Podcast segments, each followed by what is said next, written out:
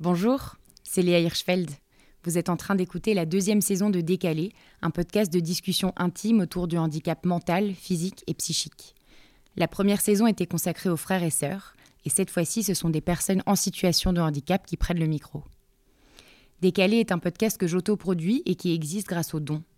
Pour m'aider à proposer une source de connaissances indispensable pour que nos sociétés répondent avec justesse aux besoins des personnes en situation de handicap, des proches, des professionnels concernés, mais aussi des autres qui manquent d'outils pour s'impliquer, je vous donne rendez-vous sur décalépodcast.com dans la rubrique Soutenir. Je vous donne aussi rendez-vous sur Instagram et Facebook pour en savoir plus sur le projet, témoigner et discuter. Merci pour votre soutien. N'oubliez pas de mettre une note au podcast sur votre plateforme d'écoute. Et à très bientôt. Bonne écoute.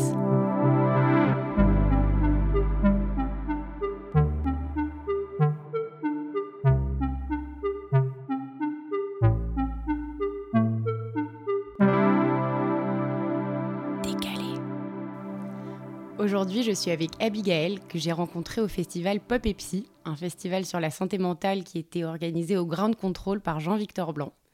C'était un super événement et on a eu la chance de se rencontrer. Comment ça va, Abigail? Mais ça va, je suis trop heureuse d'être là et je suis trop heureuse de t'avoir rencontré lors de cet événement. C'est trop bien. Moi aussi. Qu'est-ce qui t'a amené là-bas, toi? Euh, bah forcément, vu que je suis très militante euh, dans le milieu de la santé mentale, quand j'ai appris euh, l'existence de ce festival, bah forcément, j'ai pris mes places tout de suite. Et ce qui m'a vraiment plu, c'était bah, toutes les prises de parole, toutes les conférences et tout. Tu milites pour quelque chose en particulier dans la santé mentale ou c'est un monde juste que tu connais par quel biais? Je le connais parce que j'ai été diagnostiquée borderline du coup en décembre 2020. Bah, c'est important pour moi de déstigmatiser la santé mentale parce que bah, c'est la c'est la souffrance de toute ma vie. Donc euh, voilà, j'ai commencé sur les réseaux sociaux à délivrer mon témoignage là-dessus. Finalement, il y a deux ans, j'ai fait ma première hospitalisation en psychiatrie. Et puis, depuis ces deux années-là, euh, ma vie tourne principalement autour de ça. Et vu que moi, quand j'ai été diagnostiquée, j'étais cruellement en manque d'informations, en manque de, témoignages en fait, parce que c'est, on, se rend pas compte, mais c'est hyper important de euh, d'avoir des récits de personnes qui sont concernées par ces maladies euh, pour se reconnaître ou pour justement avoir, enfin savoir comment ça se passe chez les autres, quelles sont les solutions qu'ils ont mis en place dans leur vie pour aller mieux. Et, je me suis dit que bah, c'était primordial d'ouvrir le sujet là-dessus pour d'autres personnes. Absolument. Du coup, tu dis que c'est le sujet de toute ta vie, ça veut dire qu'il y a eu un long chemin avant la première hospitalisation? C'est vrai que dès l'enfance, moi je me suis sentie hyper dysfonctionnelle et hyper euh, pas du tout adaptée, en tout cas du plus loin que je me souvienne. Euh, en fait, moi je suis dyslexique et dysorthographique et dyscalculique et tous les dys que vous voulez. Je trouve que c'est des mots qui sont hyper compliqués. Dyslexique, c'est compliqué. compliqué à écrire, c'est compliqué à dire, bref. Et donc en fait, euh, toute petite, j'ai mis énormément de temps avant d'apprendre à lire. J'ai pas su lire avant super tard. Écrire encore aujourd'hui, enfin, j'ai des très grandes difficultés pour ça. Et j'ai l'impression que le, poisson a été un peu noyé là-dedans. C'est-à-dire que de base, moi, je me suis toujours sentie enfant euh, comme un train de retard. C'est-à-dire euh, les autres y arrivent, moi j'y arrive pas. Les autres ont les capacités pour apprendre à lire, moi pas du tout. Euh, les autres sont intelligents et moi je suis stupide et je suis bête. Il y avait ce truc-là. Donc voilà un peu pour l'enfance et l'adolescence. c'est en fait, ça a commencé super jeune quand j'y pense. Et, euh, je pense que j'aurais même pu être diagnostiquée beaucoup plus tôt. Mais je pense que pareil, ça a été noyé dans euh, bon, c'est la crise d'ado, c'est la phase un peu difficile, c'est normal.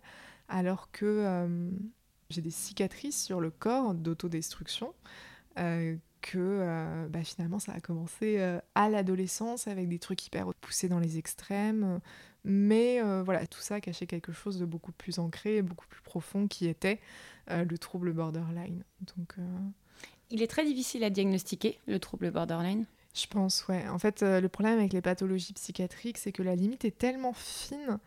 Je pense que ça doit être très compliqué pour des psychiatres de faire la différence. Enfin, ça demande quand même une phase d'observation sur des longues périodes de vie avant de poser un diagnostic qui soit sûr. Quand j'étais adolescente, euh, on m'avait dit que j'étais maniaco-dépressive. Alors ça, encore aujourd'hui, je ne sais pas ce que ça veut dire. Ensuite, c'était bipolaire et enfin le borderline. T'as quel âge? J'ai 26 ans. Comment ça s'est passé l'annonce du diagnostic pour toi? On était à peu près en juin 2020. Et en juin 2020, j'ai commencé à ressentir un état dépressif euh, quand même assez, euh, assez fort, assez profond. J'avais des pensées sombres, des pensées noires, j'avais de plus en plus de mal euh, à me lever le matin, à m'alimenter, à me laver. C'était vraiment un effort surhumain à faire. Et en plus de ça, j'avais aussi beaucoup de mal à, entrevoir des perspectives d'avenir et, et j'avais pas trop la solution à ça. Ça, en plus, c'est post-premier confinement Exactement. il y a eu beaucoup d'isolement, beaucoup de solitude forcée. Bah ouais, parce qu'en fait, euh, moi, euh, mon moyen de m'épanouir, c'est vraiment euh, d'être en contact avec les autres. Enfin, je suis, je suis, je suis une très grande dépendante affective et je suis très, enfin, je suis très fusionnelle avec, enfin, je sais pas, genre avec mes potes et tout. J'ai vraiment besoin de ce contact humain. Et donc, forcément, quand il y a eu les masques, les gestes barrières, et puis l'autre devient euh, un danger de contamination. Enfin, c'est vraiment un rapport. Euh, ouais, c'est ça. C'est très violent. C'est vraiment un rapport euh, à l'humain que moi j'ai trouvé, bah, comme tu le dis, super violent. Donc voilà, il y a eu ça. Ça a été, je pense, une graine qui a été plantée à ce moment-là dans mon état, dans l'isolement et dans tout ça. Deux mois avec un état dépressif, c'est long. D'accord, deux mois, euh, deux mois avec vraiment une détresse psychique euh, sans en parler à personne et vraiment en, essayant de s'auto-convaincre que c'est rien, ça va passer. Euh, parce qu'il y a ce, ce, truc de demander de l'aide. Et en fait, c'est pas forcément hyper simple de demander de l'aide parce que dans ma tête, ça voulait dire concrétiser le fait que j'allais mal. Mmh et ça, j'étais pas forcément prête à ce moment-là à dire, bah en fait, je vais mal et j'ai besoin d'aide. Donc j'ai compris que en fait ça faisait que s'empirer, mais j'ai attendu d'être dans un état euh, déjà très compliqué, alors que, euh, enfin si j'ai un conseil euh, vis-à-vis de ça, c'est dès les premiers signaux, aller en parler, même si vous pensez que c'est rien, même si vous pensez que ça va passer, etc.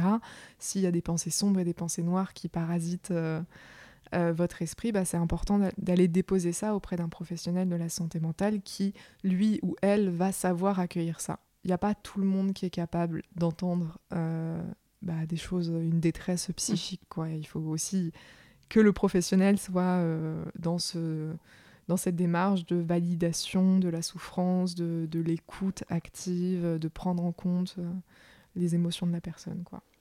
Parce que toi, tu as été demandé de l'aide à, à, ta famille en premier? En fait, je voulais pas les inquiéter et je voulais vraiment. J'avais cette espèce de il, fallait faire bonne figure. Donc, par exemple, euh, à mon travail, j'ai rien laissé paraître. À chaque fois, j'étais hyper souriante, je faisais plein de blagues. Euh, auprès de ma famille, c'était pareil. Donc, j'avais un masque très très fort qui, en plus de ça, creuse euh, le sentiment d'isolement. Quand on est dépressif et qu'on veut surtout pas alerter les gens et qu'on est à fond dans tout va bien, tout va bien, tout va bien. Puis souvent, souvent c'est des choses qu'on entend auprès de, de, l'entourage en mode bah, je comprends pas, euh, il ou elle avait l'air d'aller super bien. Encore hier, il faisait des blagues. Et en fait, la personne, elle, est, elle, vit une détresse psychique euh, énorme, quoi. Comment t'as fait pour trouver des professionnels à qui t'adresser, toi, au début? Bah moi, j'étais un peu, un peu paumée, un peu perdue. Donc finalement, je suis partie dans un CMP. Donc un CMP, c'est un centre médico-psychologique. Euh, c'est sectorisé, c'est des structures où on peut justement avoir accès à des psychiatres et des psychologues de façon entièrement prise en charge. Donc ça, euh, c'est vraiment super et c'est génial parce que n'importe qui peut aller euh, dans le CMP de son secteur et euh, consulter un ou une psychologue ou psychiatre sans se préoccuper des moyens financiers. Le problème, c'est que moi, je suis tombée sur une psychiatre qui était, mais alors, débordée. Et en fait, le CMP était vraiment en souffrance, en manque de, de psy, quoi. Donc forcément, euh, elle me reçoit, je suis dans une détresse psychique, je lui raconte un peu tout ce que je vis. Et donc, euh, bah, elle prend euh, la meilleure décision à prendre à ce moment-là, elle me met sous antidépresseur. et pendant quatre mois, j'ai été sous antidépresseur et suivie par cette psychiatre, mais qui avait finalement pas de temps à réellement m'accorder, pas de temps pour réellement m'écouter. La parole devrait être complémentaire dans une prise en charge, comme ça. Ouais. Euh, oui, oui, oui, clairement, euh, oui. C'est hyper important de mettre les moyens dans la psychiatrie parce qu'en effet, euh, si on n'y met pas les moyens, bah, comment voulez-vous que les psychiatres accordent le temps véritablement de creuser les choses? Parce que là, c'est ça, elle avait la tête sous l'eau. C'était la seule psychiatre de la structure, donc pour tout le secteur de là où, où, je vis. Et donc forcément, elle n'avait pas euh, de temps à m'accorder. quoi. C'était c'était quand même assez expéditif. Ok, vous avez des pensées sombres, des pensées noires, c'est une dépression, je vous mets sous antidépresseur. Et on creuse pas plus, quoi. Mais parce que aussi, elle n'avait pas les moyens mmh. de le faire il y a effectivement un, manque de moyens euh, cruel, ça c'est indiscutable. Mais c'est vrai que du coup, d'un point de vue extérieur, toi, tu vas être considéré comme prise en charge, alors que finalement, la prise en charge n'est faite qu'à moitié. Et c'est grave, une prise en charge qui n'est faite qu'à moitié, ça peut aggraver des symptômes, ça peut vraiment, on peut vraiment prendre du retard sur l'identification de certaines problématiques, alors que sur le principe, on se dit, cette personne est en soins. Donc c'est dangereux en fait Alors, il y a deux problématiques. la première problématique, c'est je ne vais pas bien et je n'arrive pas et je vis une errance médicale parce que j'arrive pas à trouver de, psychiatre. Et il y a la deuxième problématique qui est j'ai un psychiatre, mais euh, je ne me sens pas écoutée, je ne me sens pas euh, validée dans ma souffrance. Et en fait, ça, euh, être mal suivi, bah, tu l'as très bien dit, ça aggrave la détresse. Parce que moi, dans ma tête, je me suis dit, ok, je ne vais pas bien, j'ai accepté le fait que j'allais pas bien, j'ai demandé de l'aide, on m'a procuré cette aide-là, et en fait, euh, je vais toujours pas bien. Et le problème, c'est que sur moi, les antidépresseurs n'ont jamais fonctionné.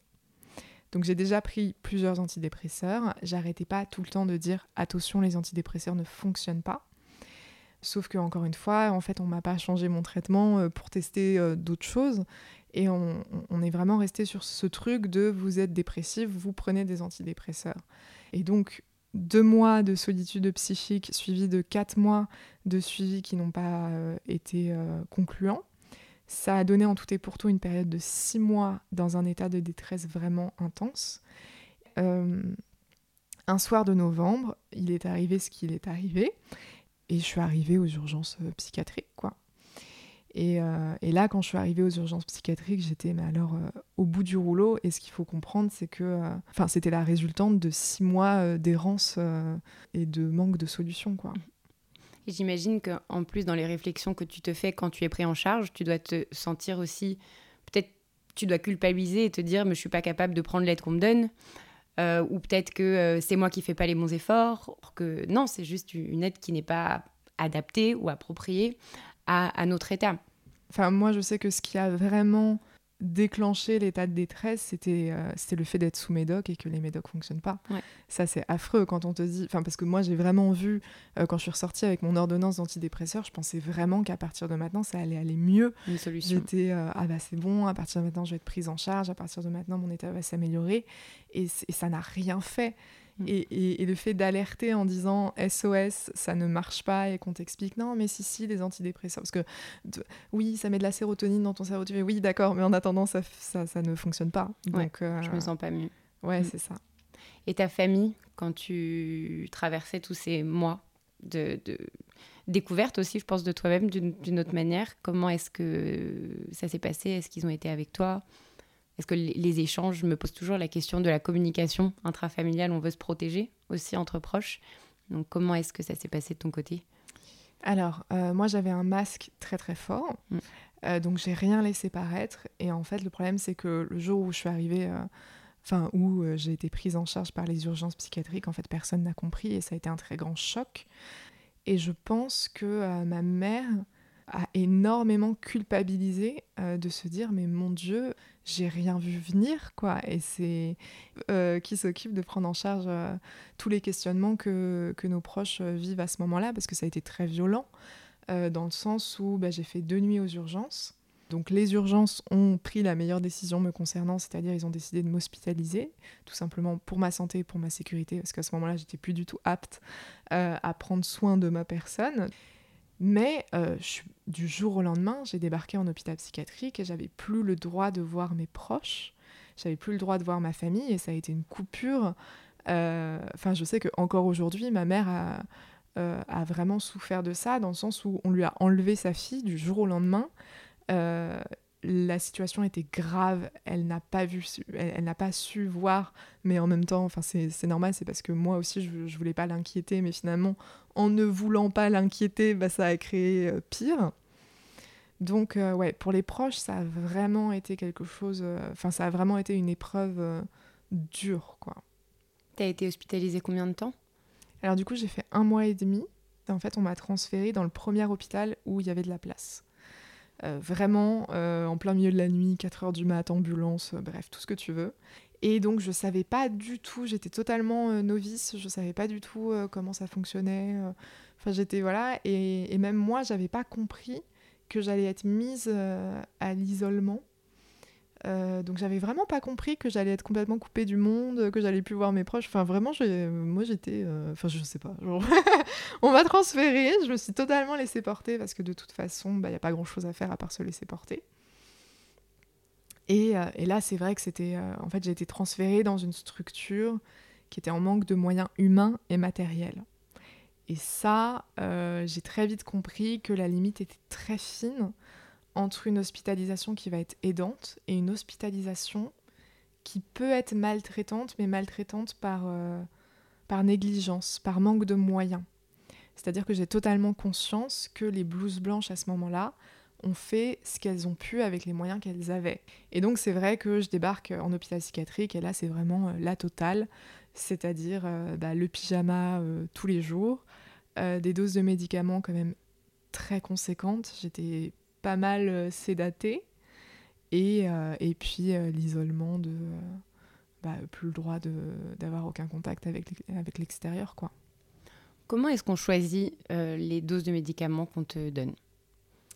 Alors, euh, moi, pour les médicaments, au début, euh, j'ai vraiment fait hyper confiance, enfin euh, un peu naïve dans le sens où bah, je ne savais pas comment ça fonctionnait, on me donne des médicaments, je les prends, et, et, et je me suis jamais intéressée à ce qu'on me donnait, jusqu'au moment où j'ai mal supporté un médicament. C'est là où j'ai vraiment commencé à m'intéresser à ce qu'on me donnait comme médoc. Mm.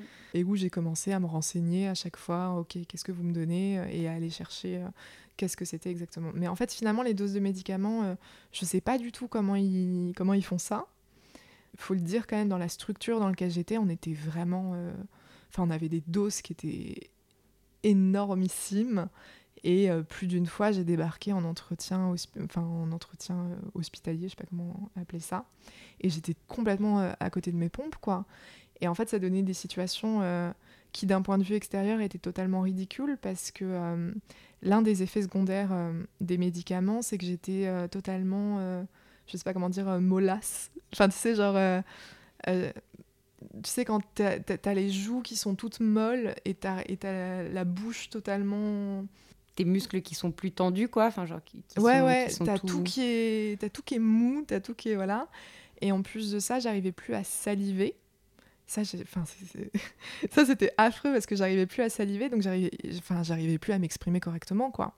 Et donc, tu as en face de toi quatre blouses blanches, parce qu'il faut savoir que il y a un rapport où moi toute seule en pyjama face à minimum deux, maximum quatre blouses blanches, et ils te posent tout un tas de questions. Et finalement, moi, je suis tellement, euh, enfin, je n'étais pas en capacité de répondre à aucune des questions, donc ça donnait des entretiens qui étaient finalement très euh, vides de sens. Et si toi, tu exprimes le fait que tu te sens enfin, trop sous, sous l'emprise des médicaments, est-ce que tu as pu le dire? Est-ce que tu l'as dit? Est-ce que Comment est-ce que c'est reçu? Bah de remettre en question le traitement euh, bah du coup, moi, je me suis jamais rebellée. J'ai toujours fait très confiance aux blouses blanches jusqu'à ce fameux moment où on m'a donné le médoc de trop. Et quand on m'a donné le médoc de trop, c'est le seul moment de mon hospitalisation où là j'ai vraiment tapé un coup de gueule. Et je suis arrivée vers le psychiatre et je lui ai vraiment dit euh, écoutez, je sais pas ce que vous me donnez comme médicament, mais celui-là c'est fini. Vous me le donnez plus jamais. Mais euh, je pense qu'il y a aussi ce truc euh, dans le sens où c'est très compliqué de diagnostiquer une pathologie psychiatrique. Et j'ai l'impression qu'on est un peu tous et toutes obligés de passer par cette phase expérimentale où on doit tester tout plein de médicaments pour voir un peu comment on réagit et jusqu'à trouver bah, le bon médicament qui me convienne et qui, et qui fonctionne. C'est assez désagréable parce que c'est accompagné de plein d'effets secondaires. Toi, tu dirais que les médicaments que, que vous cherchiez pour toi, que vous cherchez peut-être encore pour toi, c'est quelque chose qui va t'aider à réguler tes émotions et tes humeurs Ou est-ce que c'est autre chose? Euh, alors, donc là, du coup, j'ai un, j'ai un stabilisateur d'humeur ça fait plus d'un an et demi que je l'ai. je suis vraiment hyper satisfaite euh, de ce médicament-là parce que, bah, comme tu l'as compris, ça a été compliqué à trouver. Mhm. Et c'est surtout, euh, mais moi, c'est une béquille psychique énorme et je me sens tellement mieux depuis que j'ai ça. Et euh, oui, la sensation que j'ai, c'est j'ai vraiment l'impression d'être stabilisée dans le sens où, alors bien évidemment, je serai toujours hypersensible, hyper émotive et ça, ça changera pas. Avant, j'étais quand même très mélancolique, très écorchée vive, très, euh, très sujet à des états dépressifs euh, profonds, vraiment. Et, euh, et ça, bah, ça fait un an et demi que depuis que j'ai ce traitement, je ressens plus cette détresse énorme que, que j'ai pu ressentir, même tout au long de, de ma vie. quoi. C'est immense. Ah mais c'est, enfin vraiment c'est, c'est un soulagement psychique mais tellement tellement important euh, et, ce que j'aime bien avec mon psychiatre, c'est que c'est vraiment en collaboration, dans le sens où il a, il a totalement... Euh, parce que donc, forcément, quand je suis sortie de l'hôpital et que euh, mon psychiatre actuel a voulu me mettre sous mes dogs, j'étais hyper réfractaire, je voulais pas du tout, parce que je voulais plus vivre d'effets secondaires et tout. Et en fait, il m'a dit un truc tout bête, il m'a dit, mais vous savez, si le médicament ne vous convient, pas, on l'arrête. Et ça, c'était la première fois qu'un psychiatre m'avait dit ça. Et du coup, euh, bah, finalement j'étais beaucoup plus euh, ok pour prendre des médicaments étant donné que euh, si j'ai le moindre truc il m'a dit mais on cherche pas et, et c'est vraiment chouette parce que du coup je fais partie intégrante du processus médicamenteux j'ai mon stabilisateur d'humeur que j'ai très régulièrement depuis un an et demi tout ça mais par exemple si jamais à un moment je vais être je vais avoir des grosses crises de panique ou des grosses crises d'angoisse, et bah tiens, il va me rajouter tu vois, un truc euh, pour l'anxiété. Enfin, tu vois, c'est. Voilà, il y a une base, et ensuite, il s'adapte en fonction de comment je me sens. Pour moi, un vrai bon psychiatre, c'est un psychiatre qui sait se mettre à la hauteur de son patient. Mhm. C'est-à-dire à expliquer les choses euh, de telle façon à ce qu'on les comprenne. Parce que ce qui fait très peur, c'est quand on ne comprend pas les termes. À titre d'exemple, euh, borderline, en langage psychiatrique, c'est trouble de la personnalité limite. Alors moi, je suis désolée, tu me dis trouble de la personnalité limite, euh, je comprends pas, tu vois, c'est pas parlant du tout, mais c'est valable aussi pour les, pour les médicaments. Quand on me dit, euh, bon bah je vais vous donner un neuroleptique, je suis désolée, je sais pas ce que c'est, un neuroleptique, antipsychotique, anti-anxiolytique, enfin il y, a tellement de noms dans les médicaments, euh, finalement moi ça me parle pas du tout.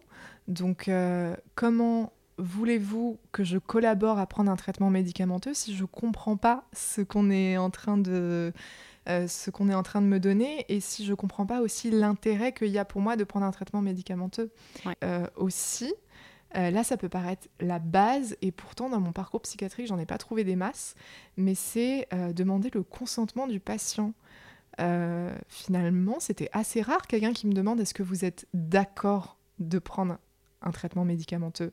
Et encore une fois, pour être d'accord ou non, il faut qu'on m'explique euh, en quoi c'est avantageux pour moi, qu'est-ce que ça va changer. Et euh, moi, je me souviens, euh, j'avais une super psychiatre qui était extraordinaire. En, gros, elle m'a expliqué les catégories de médicaments et elle m'a expliqué pourquoi elle avait sélectionné ce médicament et pas un autre qu'est-ce que ça va changer pour moi, quels sont les effets que ça va produire sur mon cerveau, quelles sont les sensations que, que, je suis censée ressentir, etc.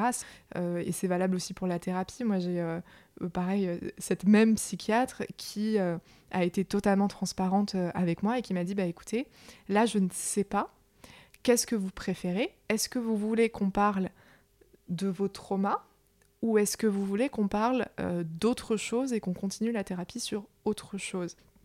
Mais voilà, euh, le fait que tu es la psychiatre en chef de l'unité dans laquelle j'étais hospitalisée, qui se mette à ma hauteur et qui comprenne que bah, finalement c'est pas elle qui a les cartes en main, mais c'est moi qui les, qui les ai et qui me disent bah voilà, en fait c'est comme vous c'est comme vous le sentez mmh. et moi je m'adapte à votre ressenti et, euh, et à ce que vous voulez en fait.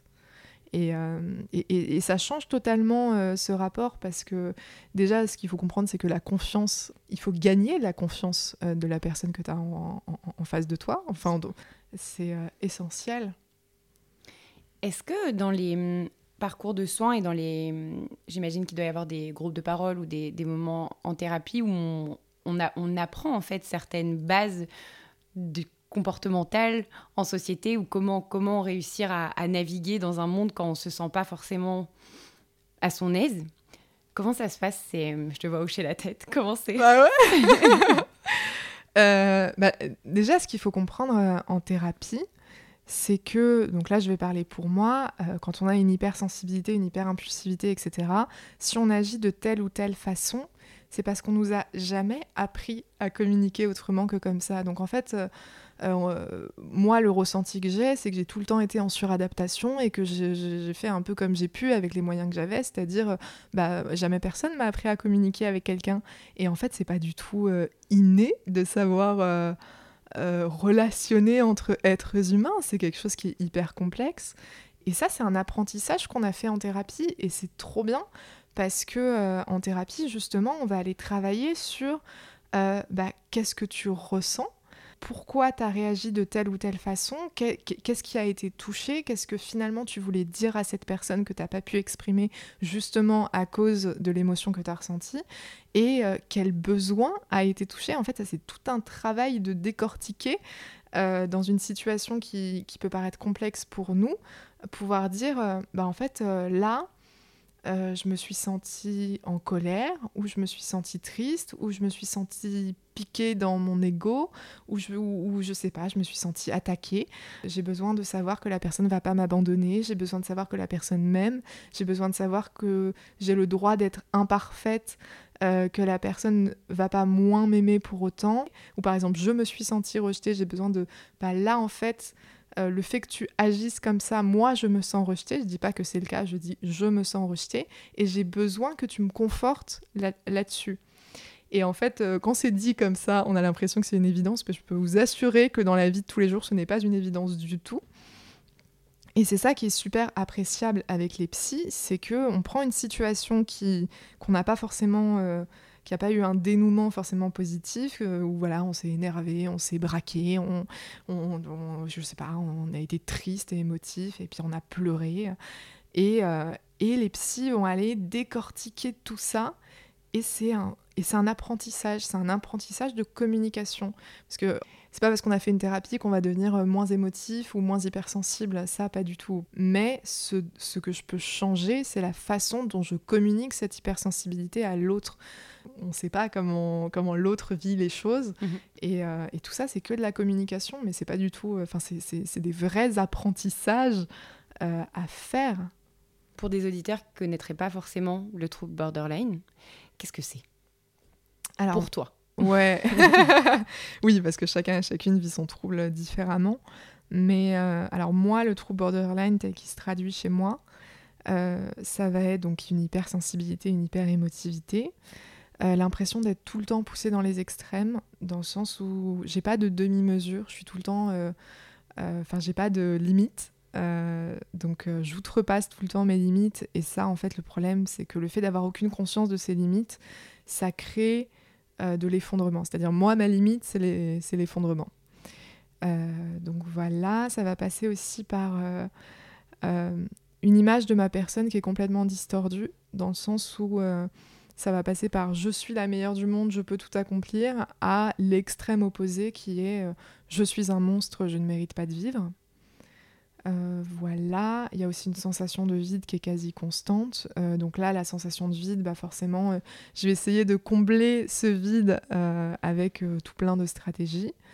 Et l'impression d'être très dysfonctionnelle, mais dans le sens péjoratif du terme, très différente dans le sens péjoratif du terme. Et ça, ça va être bah, euh, je vais essayer de gommer le plus possible tout ce qui me fait sentir différente parce que je vais vraiment euh, prêter une attention particulière au fait d'être valide, au fait d'être incluse. Et il y a vraiment cette idée de euh, bah, les autres, ils sont conformes, les autres, ils y arrivent à vivre leur vie et moi, j'y arrive pas. J'ai vraiment ce sentiment de bah, moi, je suis obligée d'aller à l'hôpital psychiatrique parce que j'arrive pas à juste cohabiter en société, quoi. Donc il y a ce truc-là, et le problème de cacher son hypersensibilité, son hyperémotivité, de cacher tout ce qui me fait sentir différente, ça va créer une accumulation. Et là, il n'y a que deux sorties possibles pour moi. Soit l'explosion, donc je vais exploser dans une situation totalement lambda, mais parce que j'ai trop accumulé et que le masque est trop lourd à porter. Soit ça va être l'implosion, et là ça va donner des comportements très autodestructeurs et euh, de l'autosabotage. Voilà à peu près dans les grandes lignes. Je dois certainement oublier des trucs, mais je trouve que déjà là on a un bon. C'est pas mal. on a une bonne idée de, de ce que ça peut être. Ouais. Et est-ce que tu dirais que ça se classe, entre guillemets, parmi des handicaps invisibles? Ouais, complètement. La maladie mentale, vu qu'elle ne se voit pas, il y a certaines personnes euh, qui pensent que euh, sous prétexte que ça ne se voit pas, et eh ben, ça n'existe pas. Et, euh, et, oui, en fait, on se, on se rend pas compte que ça impacte nos relations professionnelles, nos relations familiales, sentimentales, amicales. Enfin, c'est vraiment... je passe par des états de surproductivité et suractivité à d'un coup, euh, bah, euh, j'arrive même plus à sortir de mon lit euh, pour faire un aller-retour au frigo pour m'alimenter. donc c'est, Et tout ça, c'est on le vit totalement dans l'ombre. Et je pense que le problème, en tout cas de moi en tant que borderline, c'est que à force de l'expérience, je suis un peu devenue experte pour cacher mes difficultés. Et ça, ça rend le truc encore plus invisible, quoi, parce mhm. que, ouais, il y a plein de gens qui s'imaginent pas euh, toute la souffrance qu'il y a derrière, quoi. En fait, ça reste quand même une très grande honte euh, de l'assumer en société. Ça, j'essaye de plus en plus à, instaurer enfin, le sujet dans ma vie de tous les jours. Et ça, c'est un vrai challenge. C'est-à-dire, euh, là, je suis trop fière de moi parce que j'ai réussi à le faire il n'y a pas longtemps. Mais d'arriver en soirée Enfin, moi, je sais, j'ai donc du coup, j'ai été hospitalisée plusieurs fois et tout, et il y a eu des moments où j'étais en hôpital de jour. C'est-à-dire, j'allais tous les jours à l'hôpital, mais euh, enfin, le soir, je pouvais voir des potes, aller en soirée, etc. Et finalement, c'est euh, quand, quand, tu débarques en soirée et que quelqu'un te demande euh, qu'est-ce que tu fais dans la vie, réussir à dire, bah, en fait, je suis tous les jours à l'hôpital psychiatrique en thérapie, bah, c'est pas facile. Alors, il y a deux, deux stratégies, entre guillemets, que je mets en place. Enfin, je veux que la personne apprenne à me connaître pour ce que je suis moi avant de lui dire les difficultés qu'il y a derrière. Enfin, je sais pas, euh, la personne, elle voit que bah, je suis cool, je fais des blagues, je fais vidéo, je fais machin, et ensuite, euh, ah, en fait, euh, t'as un trouble psychique, et déjà, je trouve que rien que ça, ça permet de déconstruire un petit peu. Ou alors, justement, d'être en soirée, et quand quelqu'un me demande, et toi, qu'est-ce que tu fais dans la vie? Et que j'arrive à répondre, bah en fait je suis militante activiste sur les réseaux sociaux, on dit ah ouais tu fais quoi exactement? Je fais bah je milite pour la santé euh, pour la déstigmatisation de la santé mentale parce que j'ai un trouble borderline. Et là euh, mais ça je pense qu'il faut être suffisamment à l'aise euh, avec son trouble un peu cette démarche de bah vas-y on peut en parler. Et j'estime que là on arrive le plus à aller déconstruire les fausses idées, c'est quand on est totalement transparente dans ce truc de non mais vas-y, vas-y, pose-moi tes questions euh, et moi je vais pouvoir te répondre avec mon expérience. Euh, ce travail de témoignage, il est hyper important et, ouais, je, je trouve que c'est hyper important euh, de pas s'arrêter au vocabulaire qui est employé parce que, en fait, ce qu'il faut comprendre, c'est que moi, il y a quelques années, bah, je connaissais rien au monde de la psychiatrie. Il y a quelques années, bah, moi aussi, je ne savais pas tout ça sur les maladies mentales et que, bon, moi, en l'occurrence, j'ai eu la chance de le découvrir euh, par mon parcours et mon expérience, mais il y a plein de gens qui ont pas ce parcours-là, qui ne le vivent pas et qui sont pas du tout au courant, mais c'est pas parce que. Euh, enfin, c'est juste parce qu'ils n'ont pas encore euh, eu la chance d'avoir une conversation ou de tomber sur un témoignage, un article qui leur permettait de. Moi, je prône l'indulgence. Ça se trouve là en ce moment, je pense des trucs, et puis d'ici quelques années, je, je penserai autre, autre chose, tu vois. Donc, ouais. Ça évolue. Mm. Et toi, c'est vrai que donc c'est quelque chose qui est arrivé dans ta vie quand tu avais 23, 24 ans, ouais, c'est ça. à peu près. Et avant ça, tu te sentais sensible, tu te sentais un peu sur un fil, tu te sentais, mais jamais tu n'aurais assimilé ça à quelque chose de plus difficile que quelqu'un d'autre qui, qui, se sent un peu euh, émotif, quoi. J'avais pris le truc un peu comme une fatalité en soi, en mode bon bah écoute, euh, je suis comme ça, je suis comme ça, et puis, puis, ça changera pas, et puis et puis voilà. Et en fait, quand on m'a annoncé que c'était une pathologie psychiatrique. Euh, mais moi, j'étais à des années-lumière. J'étais, ah ouais? Sérieux? Genre, il y a vraiment des gens qui. Ah ouais, sérieux Donc, euh, enfin, il y a eu ce truc un peu où je me suis dit, ah bah mince. Si les traits qui me caractérisent le plus sont associés à une pathologie psychiatrique, euh, mais du coup, qui je suis moi, quoi. Enfin, il y a ce truc un peu de se dire, ah bah mince. Euh, enfin, mince. En fait, c'était ma personnalité. En fait, maintenant, ça, ça appartient à, à, quelque chose du domaine médical. Ouais, c'est ça. Ouais, c'est totalement ça. C'est que et en, même temps, moi, quand on m'a énoncé euh, les critères du borderline, mais je cochais absolument toutes les cases, quoi. Enfin, c'est vraiment, on, m'a décrit ma personnalité euh, à travers la bouche d'un psychiatre dans un hôpital. Donc tu te dis, ah bah mince, mais du coup les autres gens ils sont pas comme ça. J'étais pas au courant. tu vois. Après, euh, par contre, une fois qu'on passe ce stade de se dire, euh, ah bah mince, c'est une pathologie psychiatrique, il y a ce truc de se dire, ah mais en fait, c'est une problématique qui est identifiée. Et donc ça veut dire que potentiellement d'autres gens ont le même fonctionnement que moi. Et donc, ça veut dire y a des, enfin que potentiellement il y a des solutions. Euh, enfin, on va pouvoir faire des thérapies. Euh, enfin, je vais pouvoir être accompagnée là-dessus, et ça, c'est hyper soulageant. C'est intéressant ce que tu dis sur le, la maladie ne te, ne te fait pas, c'est pas ton identité, mais en même temps, elle va façonner ta manière d'être, ta manière de penser, parce que tu dois composer avec au quotidien. Ça va influer sur les, les choses que tu vas pouvoir faire ou non, ça va influer sur des décisions, ça va aussi permettre une prise de conscience en fait sur des réalités du monde qui sont pas forcément des perspectives que la majorité des gens ont. Parce qu'il y, a quand même une distinction, tu vois, c'est pas parce qu'on on a une maladie ou qu'on a un handicap, etc., que qu'elle est ce qu'on est. On est aussi nous. Comment est-ce que tu te positionnes euh, là-dessus? Euh, bah ça, c'est grâce à la thérapie de groupe qui m'a énormément aidée. Et en fait, c'était trop bien parce que je me suis retrouvée avec plein d'autres gens borderline euh, et, donc on avait des groupes de parole, on était encadrés par des, par, des psychologues, etc. On prend conscience de à quel point, mais on a tous et toutes une personnalité hyper différente. Euh, je crois qu'il y a neuf critères du borderline et il faut en cocher cinq ou six, je sais plus, pour être euh, diagnostiqué. Donc déjà, on n'a pas tous et toutes les mêmes critères. Mais par exemple, cette sensation de vide, on a tous et toutes nos stratégies pour essayer de la combler, qui vont être totalement différentes. Euh, ce, comportement très autodestructeur, bah, il, va se, il va se traduire de façon complètement différente euh, selon les personnes. Et voilà, le trouble euh, ne fait pas tout. Mais c'est vrai qu'il y a eu ce, ce, truc vraiment chez moi, parce que ça faisait deux ans que j'étais que vue comme une patiente, comme la borderline, comme la malade qui voit des psys, qui, qui est entourée de blouses blanches, qui doit prendre des médicaments et tout. Et je, pense qu'on peut se perdre assez facilement dans ce chemin-là et qu'il faut faire la, la, distinction en disant Ok, d'accord, je suis borderline, j'ai compris. mais finalement, en dehors de ce trait borderline, euh, qui je suis moi et ça, je pense c'est un peu le petit piège de la psychiatrie où on est peut-être un petit peu trop enfermé dans nos pathologies et que nos pathologies deviennent un peu euh, un moyen d'identification. Chaque, euh, chaque personne vit son trouble borderline différemment et qu'il faut prendre l'individu dans son intégrité mmh. et pas euh, que s'arrêter à ça. quoi. Ouais, mmh. absolument. Donc toi, ça t'a fait lancer un projet de voyage, un gros tour de l'Europe. Ouais, Est-ce que tu veux nous en parler? Mais oui, carrément. Bah voilà, ça faisait deux ans que ma vie, c'était que les blouses blanches, que les médicaments, que les psys.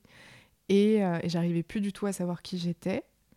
Et en fait, ce qu'il faut savoir, c'est que j'avais la date de ma troisième hospitalisation en psychiatrie. Donc, la seule certitude que j'avais dans ma vie, c'était que en mars 2022, quoi que je fasse, quoi que je dise, euh, voilà, euh, je, termine en hôpital psychiatrique. Et donc, à partir de ce, à partir de ce constat-là, en fait, j'avais un mois de libre avant, de retourner euh, à l'hôpital. Et je me suis dit, bah tu sais quoi, pendant un mois, euh, je vais kiffer ma vie. C'est genre maintenant ou jamais, euh, je prends mon sac à dos et, en fait le fait de se reconnecter à, à vraiment l'essentiel de, ok, qu'est-ce qui me rend heureuse, dans quoi je me sens le plus épanouie. donc moi, ça va être le voyage. Bah, ça a été mais tellement parce que du coup, pendant un mois, j'étais seule avec mon sac à dos. Donc j'ai fait de l'autostop. J'ai fait 2000 km d'autostop. Euh, j'ai voyagé dans 12 pays d'Europe différents en un mois, dont 7 réalisés en, en, autostop. Et, euh, et bah, c'était trop bien, quoi, parce qu'au final, euh, je suis juste la baroudeuse avec son sac à dos et, Et, et, c'est un peu une forme pour moi de réécrire mon histoire. Tu vois, de dire, bah non, en fait, l'histoire, elle n'est pas toute préécrite. c'est à moi aussi d'être active de ça et finalement quelle, quelle histoire moi j'ai envie de raconter et quelle vie j'ai envie de vivre. Et c'était un peu une rébellion contre la maladie mentale en disant bah non, enfin voilà, euh, non, ma vie ce, ne sera pas que l'hôpital, ma vie ce ne sera pas que ça. Euh, et, euh, et, voilà, c'est un peu... était diamétralement opposé en plus avec l'idée d'enfermement ah et de sédentarité. Bah, je pense aussi qu'il y avait clairement de, de ça. J'ai très très mal vécu l'enfermement. Et là, c'était euh, exactement euh, tout l'opposé de bah vas-y, euh, le monde est à moi, je peux aller où je veux, quand je veux. Donc moi, l'objectif que j'avais, je voulais réaliser mon plus grand rêve qui était aller voir des aurores boréales. Donc je voulais aller au pôle Nord, sachant que bien évidemment, le comment, j'en avais aucune idée. enfin, mais même, ça, ça redéfinit aussi le terme de la folie tu vois, genre combien de gens ils m'ont pris en autostop en disant mais vous êtes complètement folle et tu fais bah oui complètement. bien évidemment. et, ça fait aussi énormément de bien euh, de plus être vu comme euh, la folle en hôpital psychiatrique, mais d'être vue, bah, tu sais quoi, ok, euh, quitte à être vue comme une, euh, comme une tarée, entre guillemets, comme une folle, comme une dingue, comme tout ça, autant me, réapproprier les termes véritablement, et puis bah voilà. Le faire par des actions complètement dingues. Exactement. allons, euh, allons vivre ma folie, mais au plus, au plus intense de, de, du what the fuck du voyage, quoi. Donc, et en plus, tu mets au défi non seulement du coup cette notion de folie, mais la, notion de peur, la notion de transgression, la notion de rencontre avec l'inconnu, la notion, toutes ces choses qui sont des, grands sujets quand même et qui et qui inspirent euh, beaucoup de paralysie en fait. En général, dans, dans la vie, tu vois, on se dit qu'une femme euh, seule, euh, c'est hyper dangereux pour elle de voyager, de faire de l'autostop, tu vas te faire égorger. Enfin, il y a quand même énormément de, de construction autour de l'idée qu'une femme est vulnérable et en danger quand elle va explorer le monde. Et je trouve que ça met ça au défi aussi. Ouais, mais tu vois, finalement, il y a tellement de points communs entre l'hôpital psychiatrique et l'autostop parce que l'autostop, c'est bourré de préjugés de assez dangereux, bidule machin. L'hôpital psychiatrique, c'est pareil, c'est bourré de préjugés de euh, ah, c'est des fous, c'est des taris, ils sont dangereux. Euh, donc au final, euh, entre ce que, le, ce que certaines personnes ont comme idée de ce qu'est le danger, Mm. et, la réalité du terrain qui est tout autre. Enfin, moi, j'ai vraiment appris à ne plus du tout euh, écouter euh, bah voilà, tous les gens qui te disent euh, Mais en fait, le monde est super dangereux, il faut tout le temps que tu fasses super gaffe. Et c'est vrai que, enfin, il y, a plus d'une vingtaine de voitures qui m'a pris en autostop dans plein de pays d'Europe différents. Il y a pratiquement chacune des voitures qui m'ont dit mais c'est hyper dangereux, qu'est-ce que vous faites là et tout du machin. Et en fait, bah non, je veux dire, tout le monde dit que c'est hyper dangereux, mais toutes les personnes que je rencontre, c'est des gens super bienveillants qui veulent juste m'aider. Et moi, je sais que j'avais besoin de, de recréer du lien, de prouver que l'entraide et la bienveillance existaient. En fait, c'est tout ce que j'ai rencontré. Moi, ça m'a rechargé d'amour et d'espoir. Et finalement, tu es beaucoup plus confiante dans ta vie de tous les jours, parce que je sais qu'il m'arrive quoi que ce soit.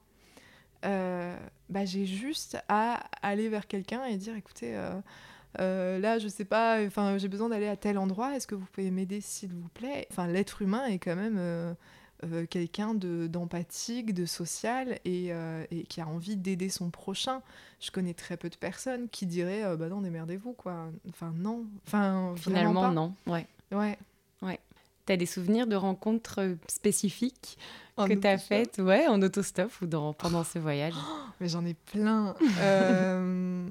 Oh là là bah, euh, ça passe par euh, le petit couple de papy-mamie au Danemark. Euh, j'étais en Allemagne et j'étais sur une aire d'autoroute. Et donc, du coup, alors vraiment, j'ai vu, en fait, je regardais les plaques d'immatriculation. Et quand elles étaient immatriculées Danemark, je fonçais dessus. S'il vous plaît, je vais aller au Danemark. Emmenez-moi. Exactement. Donc en fait, peu importe qui y avait dans la voiture, je m'en fous, je fonce. Et là, je tombe sur un petit couple de papy, mamie trop mignon et tout. Ils me disent, bon, on vous prend, mais pour une heure de voiture, on s'arrête à la frontière et tout, du machin. Ok, très bien. Finalement, on discute, euh, ça se passe super bien. Euh, et puis, une heure de voiture se transforme en quatre heures de voiture. Et puis au bout de 4 heures de, de voiture, ils me disent Vous voulez pas rester dormir à la maison? Oh. Au final, ils m'hébergent. Donc j'arrive au Danemark. En plus de ça, j'ai trouvé un logement. Ils m'hébergent. On passe un dîner absolument extraordinaire parce que ils ont plein de questions à poser sur la France. Ils sont hyper curieux. Ils sont trop contents d'avoir une Française chez eux, etc. Moi, c'est pareil. Je connais rien au Danemark. Je leur pose plein de questions. La famille royale du Danemark et tout. Je, je, je- Tout. je connais toute l'histoire du Danemark. Donc voilà. Et en fait, le lendemain matin, euh, quand il s'agit de me déposer pour faire euh, de l'autostop, c'est le truc le plus mignon du monde. Le petit papy est resté dans sa voiture à attendre qu'une autre voiture me prenne au bord Oh. de la route. Tellement il avait peur que, que voilà, et c'était mais tellement chou et tellement mignon parce que, enfin je veux dire, euh, il y a 40, enfin il y a 24, 48 heures, on se connaissait même pas. Et là, euh, le petit papy reste dans sa voiture en mode non, je ne bouge pas tant qu'elle a pas trouvé une voiture, tu vois. Ton protecteur. C'est ça, c'est non, il a veillé chou. sur toi. Et, euh, trop et des anecdotes comme ça, mais j'en ai plein de gens qui m'ont aidé, qui m'ont tendu la main, euh, qui au final, euh, voilà, ils te prennent. Au début, ils sont pas trop, enfin, ils sont voilà. Et en fait, et en fait, enfin, l'arme secrète de l'autostop, c'est quand t'es hyper, enfin, quand tu sais que ça va être un échange hyper bien et que t'es hyper ouverte, bah, finalement, ça se passe super bien Mm. et les gens ont envie de passer du temps avec toi et de rester plus longtemps avec toi. Et ça paraît de, enfin moi, de ce que j'ai constaté, c'est que souvent, donc moi, je fais de l'autostop euh, très tôt le matin, euh, parce que en gros, tu as tous les gens qui vont bosser. Donc souvent, c'est des gens qui sont dans euh, leur train-train quotidien, métro, boulot, dodo, et, et qui me prennent sur le chemin de leur taf, quoi. Et, en fait, il y a beaucoup de gens qui se sentent très seuls dans cette routine métro, boulot, dodo, et en fait, ils sont trop contents d'accueillir quelqu'un dans leur voiture. euh, Enfin, ça casse euh, la routine et ça donne des échanges qui sont, mais alors, mais tellement riches parce que euh, ce qu'il faut garder en tête, c'est que pour la personne en face, moi, je suis une totale inconnue, une totale étrangère, et on sait que de toute façon, on va jamais se revoir. Mhm. Et donc, on a une heure où la personne va se livrer à cœur ouvert sur tout ce qu'elle ressent, sur toutes les frustrations, sur tout ce qu'elle... euh, Enfin, vraiment, tous les trucs qu'elle n'ose dire à personne. Bah, finalement, euh, c'est très compliqué de parler de ce qu'on ressent à nos proches, mais à un ou une totale inconnue, alors là, euh, il y a des barrières qui sautent, mais alors pratiquement instantanément, et ça donne une richesse de... Enfin, on a tous et toutes à, à gagner là-dedans, quoi. Ah, Ça doit être des rencontres magiques. Ouais, grave. C'est ouf. Mm. T'es arrivé jusqu'au pôle Nord? Oui. Tu as vu les aurores boréales? Non. Tout ça pour ça. Non, je rigole. Je te jure, tu sais que, oh là là, genre quand je suis arrivée en Laponie, en Finlande, en fait j'étais tellement dans mon voyage de tout le temps euh, trouver des hébergements, trouver où manger, trouver comment me déplacer, que euh, tous les jours c'était un nouveau challenge et j'ai pas du tout pris conscience qu'en fait j'étais en train d'avancer. Euh, de la Belgique aux Pays-Bas, du Pays-Bas en Allemagne, de l'Allemagne au Danemark, de Danemark en Suède, de Suède en Finlande et de Finlande euh, Laponie. Et en fait, tu te retrouves en Laponie et moi j'étais là avec ma petite pancarte et je me suis dit, mais, mais attends, euh, j'ai démarré à Lille, j'étais sous la pluie, j'étais en train de puer l'échec. j'étais vraiment là, il y avait personne qui voulait me prendre. Au début, c'était un, mais un carnage. Vraiment, ce voyage a trop mal démarré, j'ai failli abandonner dès le premier jour. Et quand je suis arrivée en Laponie, je me suis dit, mais, euh, oh, mais qu'est-ce que. Qu'est-ce que je fous là Genre, qu'est-ce qui, qu'est-ce qui m'arrive? Comment je suis arrivée là? Mais en fait, c'est. Je trouve ça euh, bah, fou. je trouve ça fou et dingue et, euh, et taré et tout le champ lexical de la folie. Et, et quand. Donc, du coup, la plus grosse dépense de mon voyage, c'était de booker. Euh, du coup, un chasseur d'aurores euh, boréales. Et il faut savoir qu'on a cherché les, aurores boréales à moins 25 degrés toute la nuit jusqu'à 4 heures du matin. Et on les a pas vus parce que il faisait pas assez froid. en fait, euh, pour les aurores boréales, il faut compter les moins 30. Parce Ah que ouais. quand il fait moins 30, il fait tellement froid que les nuages euh, partent. Et donc, il y avait trop de nuages, etc. Bon, bref. En fait, le gars en question, il m'a dit euh, En fait, euh, là, on les a pas vus, mais je vous promets, la semaine prochaine, c'est sûr à, deux- à 200% vous envoyer. Sauf que moi, j'avais. euh, Enfin, le temps m'était compté parce que je devais rentrer à l'hôpital psychiatrique. J'avais un mois et je devais faire tout le retour en autostop. Donc, euh, c'était pas possible. Donc forcément, j'ai tiré la gueule. Mais avec le recul, je me suis dit, mais c'est la plus belle euh, leçon de vie que j'ai jamais, que j'ai jamais reçue parce que ça pose une vraie question de le rêve, est-ce qu'il n'est pas justement là pour te dépasser? Parce que c'est ça en fait que j'ai fait. Le fait d'avoir ce rêve de voir des aurores boréales, ça fait que j'ai fait tout un chemin absolument extraordinaire, que je m'en euh, m'en pensais pas du tout capable. J'ai découvert tout plein de ressources et de capacités, euh, enfin que je, je, pensais ne pas avoir, mais que finalement euh, je me suis découverte des talents, voilà. Et voilà, je me suis dit bah ça reste un rêve qui pour le moment ne s'est pas réalisé, mais je sais que de toute façon ce n'est que partie, partie remise.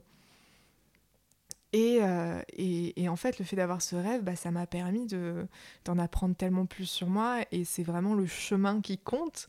Et euh, apprendre à, avoir beaucoup plus de gratitude pour tout ce que tu as vécu, pour tout ce que... Enfin, tu, je disais, mais attends, euh, meuf, t'as réussi à aller jusqu'en Laponie toute seule, t'as été prise en autostop par plein de gens, et tu te plains parce qu'au final, t'as pas vu d'aurore boréale, mais en fait, ça discrédite pas tout ce que t'as fait avant. Enfin, je sais pas, moi, ça pose je me suis dit, est-ce que tous les rêves sont bons euh, à réaliser? Je ne sais pas, mais en tout cas, euh, euh, il faut rêver. Avoir la rage de les réaliser, c'est c'est un cadeau, quoi. Oui. Et en rentrant à Paris, maintenant, t'en es où? Qu'est-ce que tu fais de beau? Comment on peut te retrouver et suivre toutes tes... Voyageuse au naturel Ma page Instagram n'a rien à voir avec mon militantisme de la santé mentale, parce que voyageuse naturelle, voilà. j'ai créé ma page Instagram il y a des années, parce que j'avais un blog voyage et tout, enfin bon, bref. Mais du coup, c'est voyageuse au naturel sur les réseaux sociaux. Donc du coup, quand je suis rentrée en France, j'ai fait 4 mois d'hôpital et 4 mois de thérapie. Et euh, donc en fait, tout ce que j'ai appris sur le terrain en autostop m'a servi après en thérapie, parce que c'est un autre type de voyage, mais ça reste un voyage aussi où tu as à peu près les mêmes difficultés, tu vois, bah, tu as des problèmes, entre guillemets, à résoudre, et puis tu dois trouver la force, euh, et enfin les capacités, les ressources pour trouver des solutions, et en fait, c'est pas si différent que, que ça, le voyage psychique et le voyage euh, physique, entre guillemets. Ça, c'était en mars 2022, mars, avril, mai, juin juillet. Ouais, donc en fait, c'était il n'y a pas si longtemps. Hein. Je, suis sortie de l'hôpital psychiatrique il n'y a pas si longtemps. Et. Euh, tu dirais que cette hospitalisation-là avait un autre goût que les autres? Ouais, carrément. Bah. Euh, ça, ça a tout changé parce que je me sentais beaucoup plus prête dans ma tête à aller affronter euh, mes démons du passé parce que euh, la thérapie, c'est avant tout ça, c'est se confronter à soi-même, euh, se remettre en question, euh, parler de tout ton vécu et toute ton histoire, mais depuis l'enfance, de toutes les choses que tu n'as pas comprises. Et, et c'est dur et c'est pas facile, c'est hyper nécessaire pour le futur. C'est un peu un investissement sur le futur que tu fais. Et ouais, le fait d'avoir fait ce voyage-là, je me sentais tellement plus. Euh, l'image que j'ai, c'est vraiment plus ancrée euh, dans la terre, tu vois. Mhm. Euh, voilà, je sais qui je suis, exactement, les racines. Je sais qui je suis, je sais un peu la personne, enfin, ce, qui me, ce qui me rend heureuse, ce qui me rend épanouie. J'ai reçu plein d'amour de plein d'inconnus et d'étrangers. Et finalement, tout cet amour-là, bah, il m'a vraiment convaincue sur. Bah, que j'avais quelque chose de aussi très beau euh, à offrir en dehors de la maladie et que euh, et, je me suis vraiment servi de ça. Enfin, ça m'a vraiment permis d'aller beaucoup plus profondément euh, dans mes démons, dans toute ma partie sombre et ma partie noire. J'y suis allée beaucoup plus confiante parce que je savais que j'avais toute cette partie de lumière, toute cette mmh. partie très solaire, toute cette partie qui est un peu un cadeau à donner aux autres de, de, tout ça. Donc voilà, c'est très complémentaire au final. Est-ce que tu as des frères et sœurs? Ouais, j'ai une grande sœur et un petit frère. Je pense que mon frère, ça l'a énormément déconstruit sur la psychiatrie. Quand je suis sortie euh, d'hôpital, il m'avait dit euh, Ah bah moi j'étais persuadée que l'hôpital psychiatrique c'était pour les gens qui étaient fous. Tu vois, sans même le vouloir, juste à, travers mon vécu, bah, je sais que mon petit frère maintenant il est vachement plus déconstruit sur ça, euh, sur ses préjugés et tout. Donc en fait, finalement, des fois, il n'y a même pas besoin d'argumenter et de parler. Euh, juste le fait d'être euh, d'être là et d'avoir vécu ça et d'être la personne qu'on est, ça suffit. Mhm. Et euh, ma grande sœur, elle me soutient énormément dans le sens où bah, elle me suit sur mes réseaux sociaux, elle me corrige des fois les sous-titres sous mes vidéos, elle, est, elle est très présente, mais je pense à sa manière et à sa façon. Mais je sais que, en tout cas, mes... mon frère et ma sœur, c'est des piliers qui sont solides, même si on a quand même cette certaine pudeur dans, dans notre famille. On se dit pas forcément, euh, on se dit pas forcément qu'on s'aime, on se prend pas forcément dans les bras.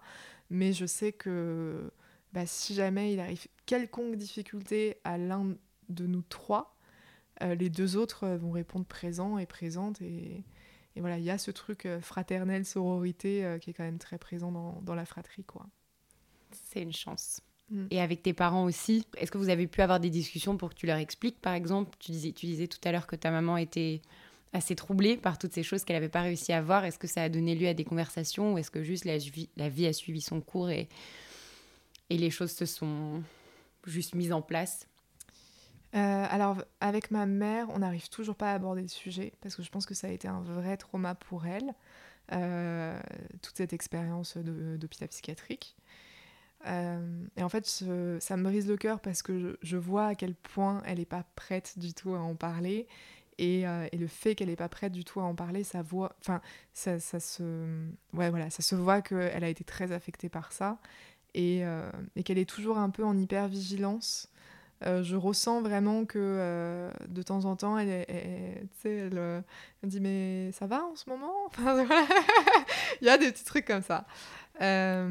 Mais non, enfin, c'est vrai que d'un point de vue parental, euh, moi je regrette vraiment qu'il n'y ait pas eu un accompagnement pour les proches. Euh, je pense que, enfin, je ne sais pas si ça existe, mais je pense qu'il devrait y avoir une cellule de groupe de parole pour les proches pour qu'ils puissent justement euh, parler de tout ça. Mais voilà, non, c'est pas, pas une thématique qu'on aborde, clairement pas. Ça reste ça reste un sujet tabou, mais pas, euh, pas tabou dans le sens où on n'a pas envie d'en parler, tabou dans le sens où c'est trop enfin il y a trop de charge émotionnelle mm. là-dessus et c'est peut-être pas le bon moment. Mais par contre, ce qui m'a beaucoup touchée, c'est que je sais que quand j'ai été diagnostiquée, euh, ma mère en, cachette, en secret, euh, a acheté des livres sur le trouble borderline et, et, et c'est vachement documenté là-dessus. Donc, elle m'en parle pas, elle me le dit pas, mais je vois euh, les petits bouquins euh, planqués. Ouais, c'est bien. et je trouve ça super, quoi, parce que euh, elle essaye de comprendre, mais elle va pas forcément me poser les questions de but en blanc. C'est plus elle de son côté, elle, enfin, elle cherche des petites infos, quoi. Donc, ouais. C'est top. Est-ce que quand je t'ai proposé de faire partie de ce podcast, tu as pensé à des sujets que tu voulais qu'on aborde?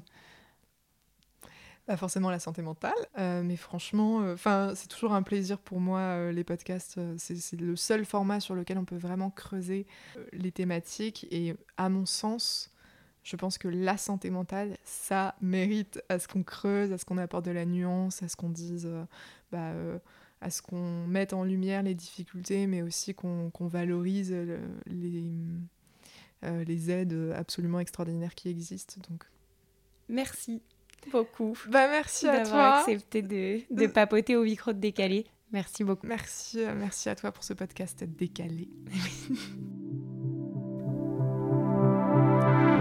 Chères auditrices, chers auditeurs, merci de nous avoir écoutés. J'espère que cet épisode vous a plu, aidé, pourquoi pas un peu bousculé et surtout qui donnera lieu à des discussions. C'est le plus important. J'ai conscience que ces sujets réveillent des émotions fortes et qu'ils pourront déranger même les premiers concernés. Notre monde est rempli de contradictions et mon intention est que nous puissions discuter et travailler ensemble à lever le voile sur des vérités difficiles. Merci à celles et ceux qui parleront de ce podcast et le soutiendront. Je vous donne rendez-vous sur décalépodcast.com pour en apprendre plus sur le projet et pourquoi pas faire un don. Je vous donne aussi rendez-vous sur Instagram et Facebook pour discuter. C'était Léa Hirschfeld sur Décalé. À très bientôt pour les prochains épisodes. Bye